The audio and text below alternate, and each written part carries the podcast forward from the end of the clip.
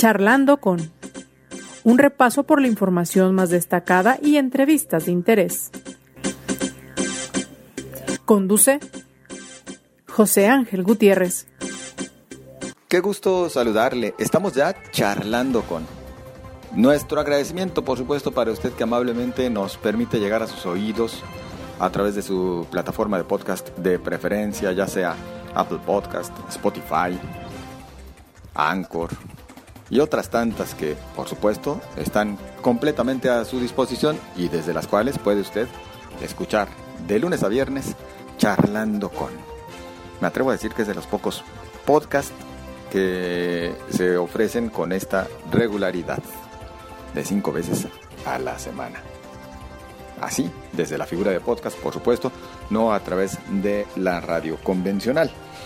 Le invito a que nos acompañe. Hoy vamos a tener oportunidad de platicar con la senadora Kenia López Rabadán, es vicecoordinadora del grupo parlamentario del Partido Acción Nacional en el Senado de la República. Ha visitado Jalisco por invitación de la agrupación política Confío en México. Y bueno, entre lo que vino a charlar, de lo cual también tendremos oportunidad de platicar, pues es de cómo se aprecia el bloque opositor rumbo al 2024 y cómo sí, según advierten ellos, pueden ganarle a Morena. Bueno, ya estaremos platicando de ello. Por lo pronto, le invito a usted a que me acompañe a un rápido y muy breve recorrido por tan solo parte de la información más destacada, principalmente en el estado de Jalisco, desde donde llevamos a usted charlando con en el Congreso del Estado, analizan en comisiones una iniciativa de ley para tipificar y sancionar en Jalisco la violencia vicaria, desde los seis meses hasta cuatro años de prisión y con la pérdida de la patria potestad, informó la presidenta de la Comisión de Igualdad, Dolores López Jara. La Guardia Nacional detuvo a siete personas que portaban armas largas, granadas de fragmentación y chalecos táctiles. Esto en Tizapán el Alto, en la carretera Guadalajara-Morelia, tras realizar patrullajes de seguridad, observaron dos vehículos que parecían averiados y al querer ayudarles se percataron que estaban armados. El gobierno de Jalisco y los gobiernos municipales en el área metropolitana de Guadalajara acordaron otorgar un plazo de 60 días para la regularización de albergues que atienden problemas de adicciones. Será en 90 días cuando se entreguen las instalaciones del nuevo centro de comunicaciones C5 de la Policía de Guadalajara, que es reubicado del Mercado Corona al edificio eh, de la corporación. En el cruce de Avenida Alemania y Noruega en la colonia moderna, informó el presidente municipal Pablo Lemos. La Comisión Estatal de Derechos Humanos emitió medidas cautelares luego de recibir la queja de una presunta agresión por parte de la diputada María Padilla contra un periodista el pasado 21 de julio dentro del Congreso. La querella cita que fue una reacción por publicaciones que hizo el comunicador. Y en la información nacional, ante la saturación que registra el Aeropuerto Internacional de la Ciudad de México, el gobierno de la República tomó la decisión de limitar a partir de este año las operaciones de esa terminal. Así lo anunció el presidente Andrés Manuel López Obrador.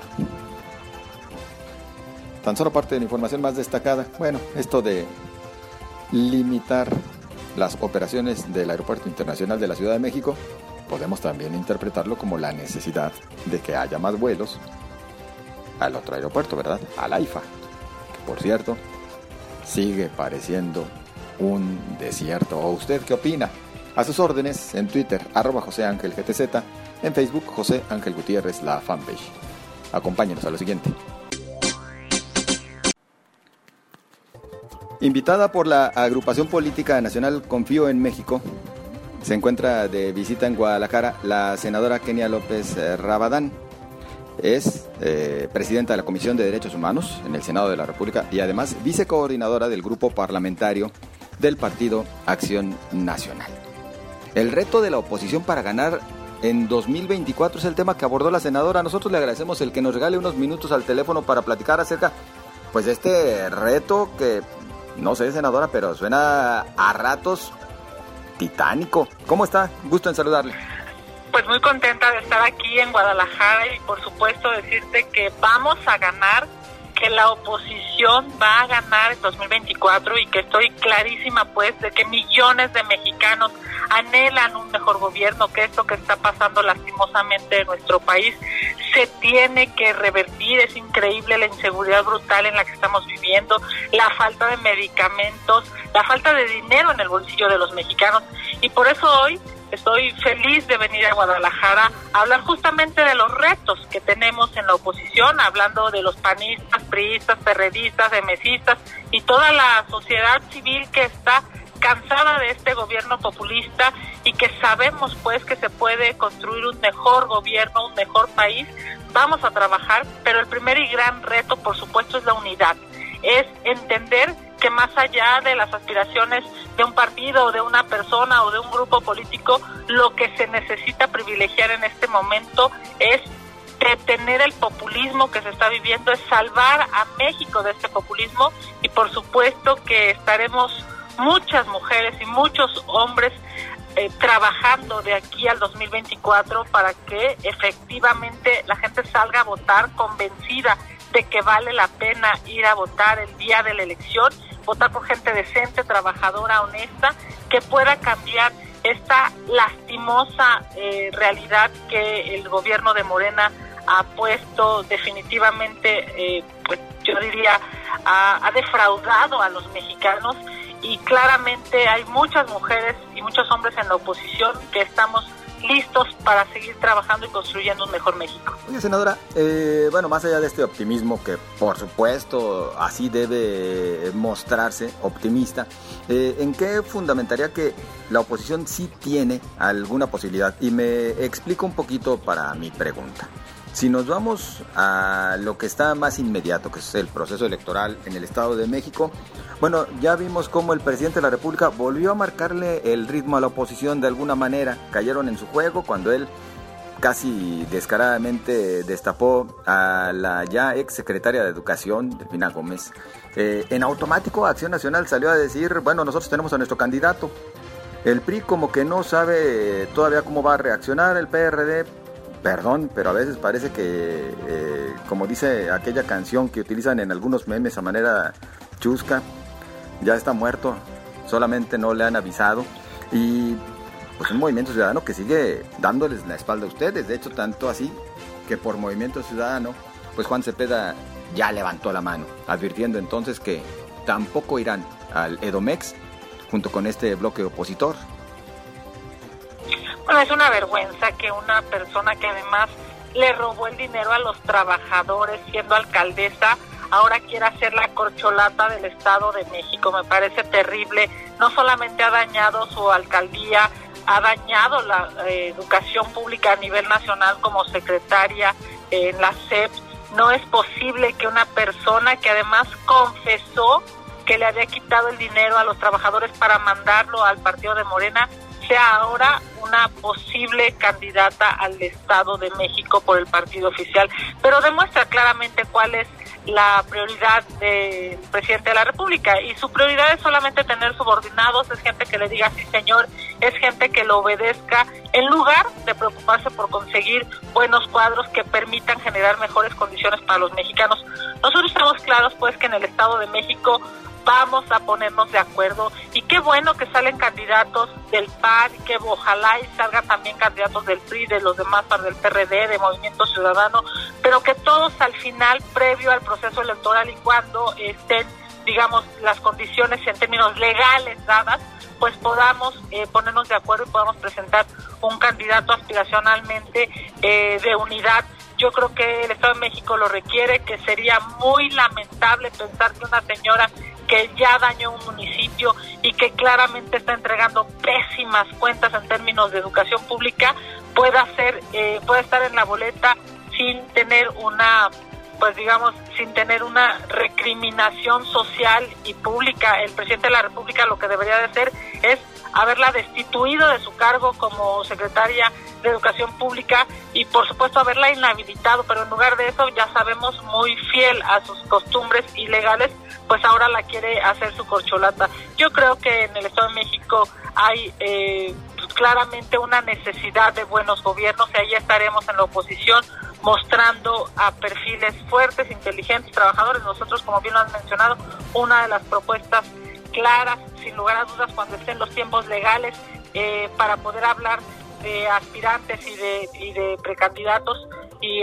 ojalá de candidatos, pues tenemos a Enrique Vargas, exalcalde de Huizquilucan, que ha demostrado él sí hacer un buen gobierno en su municipio. Él no le quitó a sus empleados el dinero para pasarlo un partido político. Él, a diferencia de la señora Delfina Gómez, cuando tuvo la oportunidad de ayudar a su pueblo, de ayudar a su municipio, lo hizo. Claramente estaremos presentando buenos candidatos y candidatas y estoy segura que por el bien de México nos vamos a poner de acuerdo a nivel estatal, pero sobre todo a nivel nacional.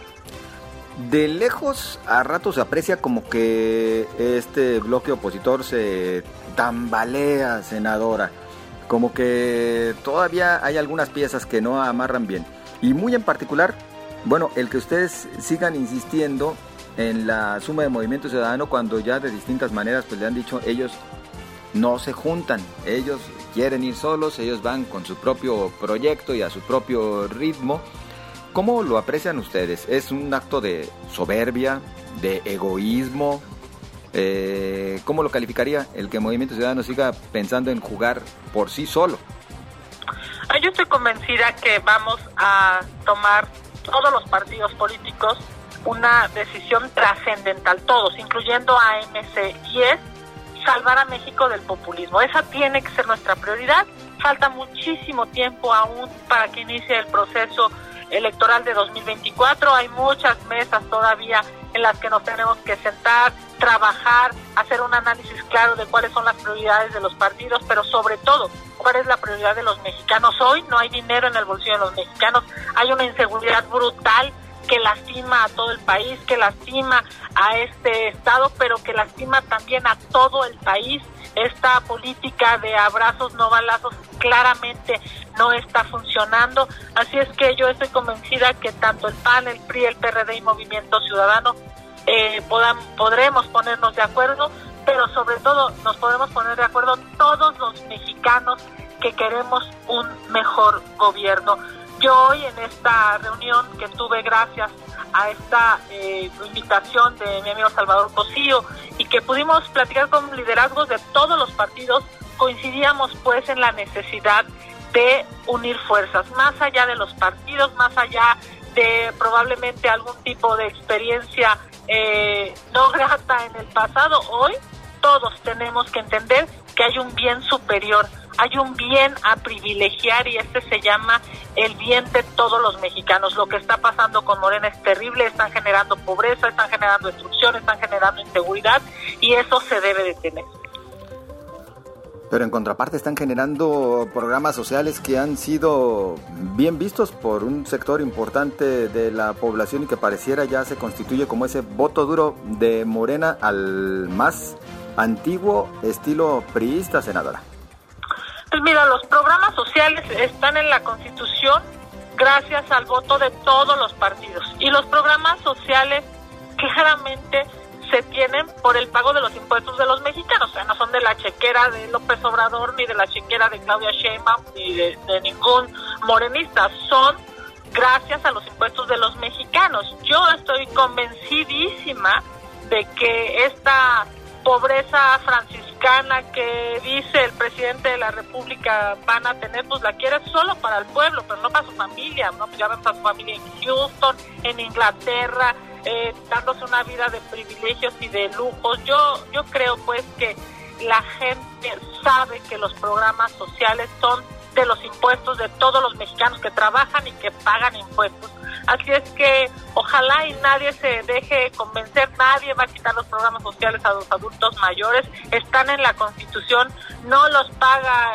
la chequera del presidente de la República, los pagamos todos los mexicanos y bueno, pues claramente es un derecho ganado a lo largo de muchos años. Los adultos mayores hoy reciben esta pensión gracias a que está en la Constitución y que además todos lo, lo han vivido pues a lo largo de los gobiernos panistas, priistas y ahora morenistas. Esto no es, digamos, eh, no, es título, no es propiedad de ningún gobierno, ni mucho menos de ningún político. Los programas sociales se pagan con tus impuestos, con los impuestos de la gente, así es que ojalá y no se dejen engañar y por supuesto dar certezas, creo que eso nos toca a todos los eh, partidos políticos, dar certeza de que cuando Morena se vaya, porque nosotros vamos a ganar en 2024, los programas sociales serán respetados para la gente, pero además vamos a crear empleos, además vamos a crear las condiciones de que la gente pueda ir a una escuela de calidad,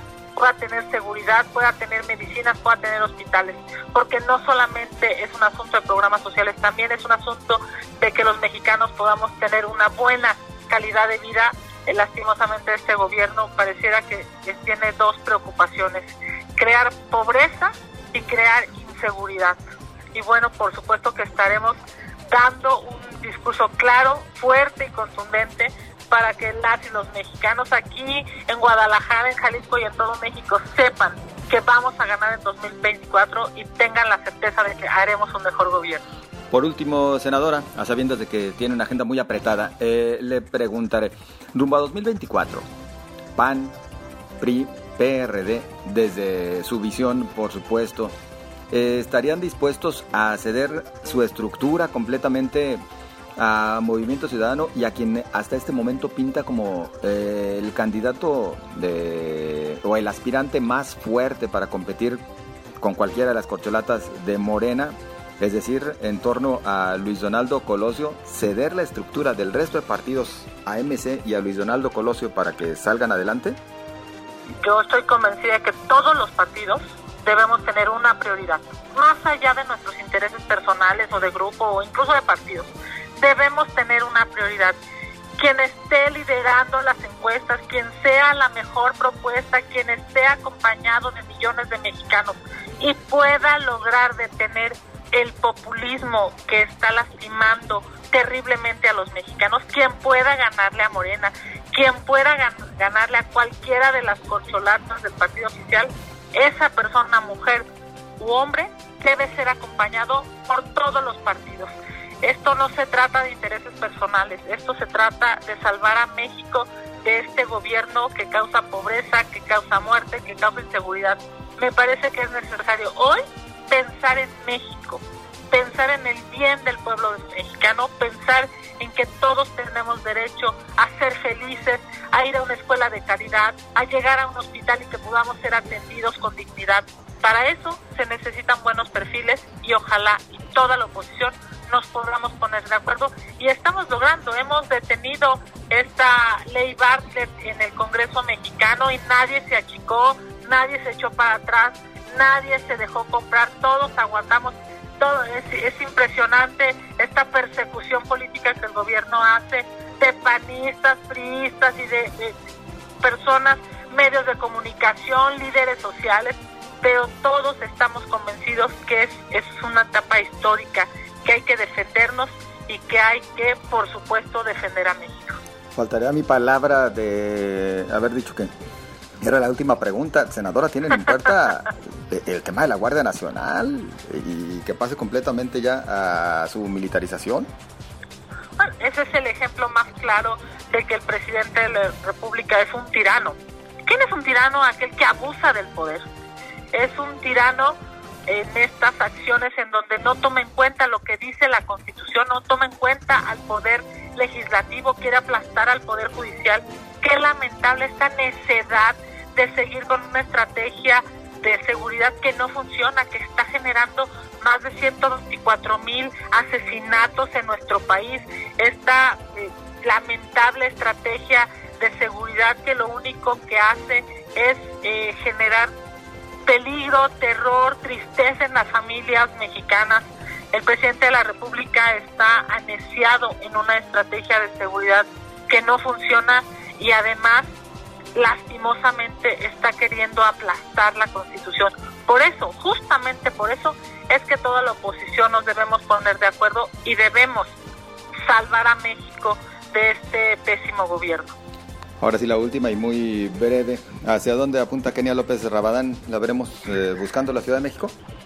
Pues mira, justamente hoy en este evento eh, me han preguntado eso. Yo hoy tengo claro una cosa, me toca dar el debate, me toca defender a los mexicanos, me toca representar a millones de mexicanos en el Senado de la República, esos mexicanos que están cansados de este gobierno ineficiente y corrupto, y estaré trabajando desde el Senado de la República y en la Ciudad de México, sin lugar a dudas.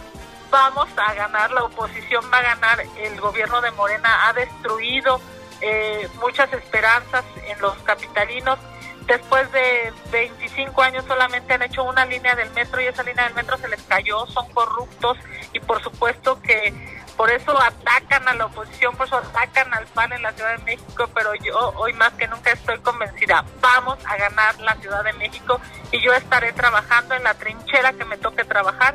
Es momento hoy de dar el debate en el Senado de la República y lo estoy haciendo por amor a México, por amor a mi partido, al Partido Acción Nacional, pero sobre todo por amor a esos millones de mexicanos que se despiertan todos los días queriendo tener paz y tener justicia en este país, en la capital. Y por supuesto para mí es un gustazo estar hoy en Jalisco porque sé que hay millones de mexicanos que necesitan un buen gobierno y para eso estamos dando el debate y para eso estamos proponiendo desde el Congreso mexicano, porque claramente sabemos que sí hay otra, si hay otra forma de gobernar y lo demostraremos en 2024. Senadora Kenia López Rabadán, muchas gracias por esta charla muy amable. Muchas gracias a ti, a tu auditorio y por supuesto un gustazo para una chilanga estar aquí en Guadalajara, a comernos una torta ahogada, sin lugar a dudas y por supuesto a decirles, vamos a ganar, vamos a ganar y muchísimas gracias a todas y a todos quienes confían en este, en este bloque opositor. Es necesario defender a México del populismo y es necesario demostrar que se pueden hacer mejores gobiernos. Un abrazo a ti y a tu auditorio. De nueva cuenta, muchas gracias. Hasta luego. Un abrazo. Hasta luego. La senadora Kenia López Rabadán, vicecoordinadora del grupo parlamentario del Partido Acción Nacional, puesto en el Senado de la República. Bueno, ya la escuchó usted, ya la escuchó con sus planteamientos. ¿Hasta dónde están dispuestos los partidos de oposición a ceder, así tal cual, ceder con tal de ganarle al Movimiento de Regeneración Nacional? Ya la escucho.